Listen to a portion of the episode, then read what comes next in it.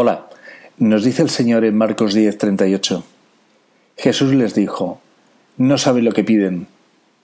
¿Pueden beber el cáliz que yo beberé y recibir el bautismo que yo recibiré?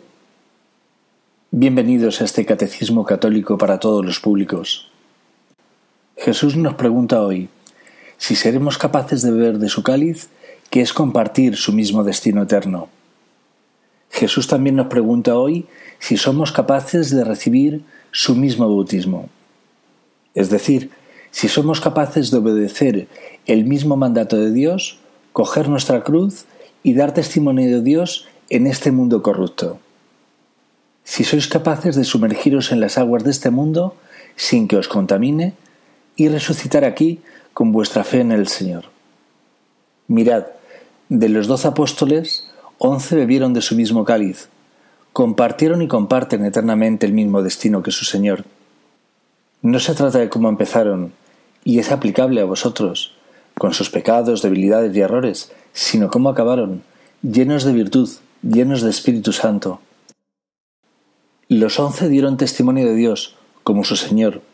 Los once forman hoy un mismo cuerpo y un mismo espíritu, el de Cristo.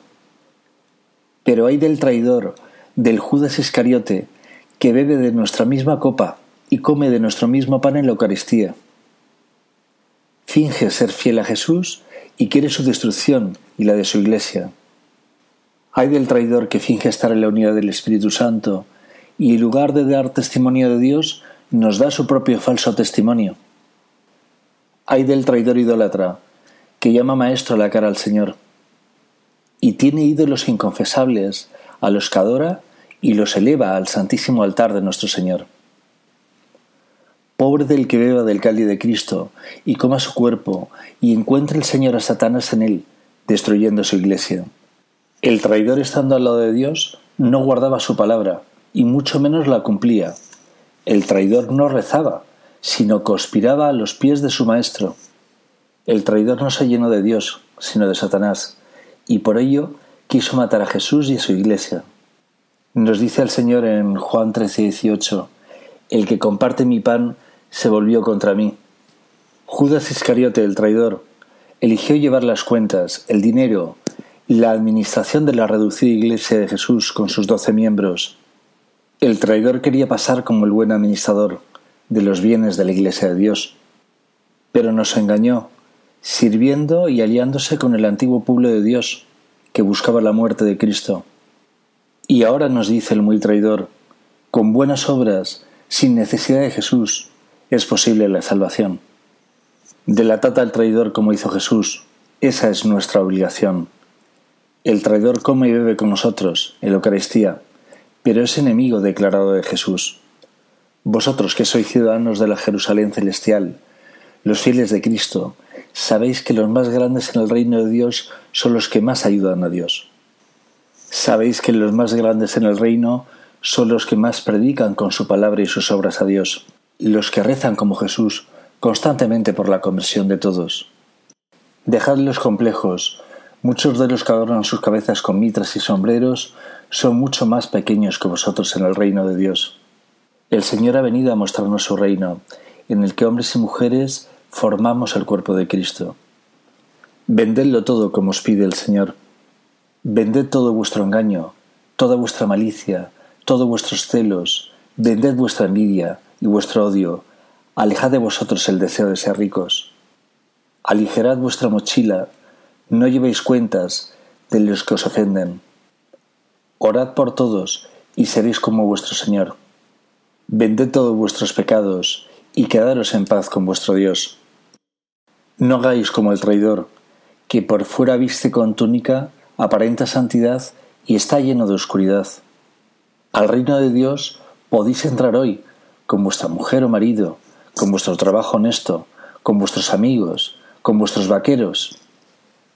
Poned a Dios en el sitio que le corresponde en vuestro interior y todo cambiará, todo se transformará, Dios os hará todo nuevo.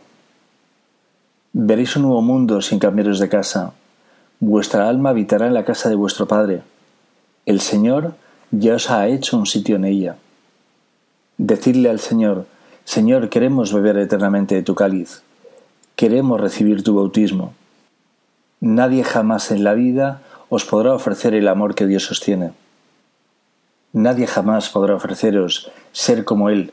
Solo Dios verdadero quiere y desea hacerlo. Recordad cómo empieza nuestro podcast. Si guardáis su palabra, Cristo y el Padre vendrán a vosotros y anidarán dentro de vosotros.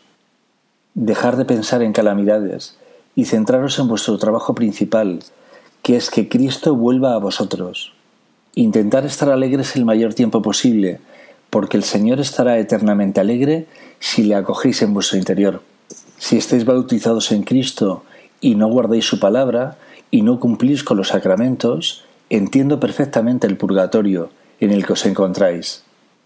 Que no deja de ser un gran infierno, porque os rebeléis con la vida que os propone vuestro Creador, para la que fuisteis creados. Juzgáis a la Iglesia y por ello tenéis abierto un juicio contra vosotros. No juzguéis a vuestros hermanos y volveréis a estar junto a Dios. Todo está en vuestras manos, vosotros decidís. Podéis escuchar a los hombres o escuchar la palabra de Dios, que os hará libres del azote de algunos hombres malos. Una parte de nuestra Iglesia, desde nuestra fundación, como veis en el traidor Judas Iscariote, no está con nosotros, aunque aparentan estarlo. De todos nuestros quehaceres y trabajos diarios, el más importante es guardar la palabra de Dios intacta y sus mandamientos. Al no guardar la palabra, ni siquiera nos esforzamos por entender y profundizar en los cuatro evangelios de Mateo, Marcos, Lucas y Juan, con 89 páginas en total.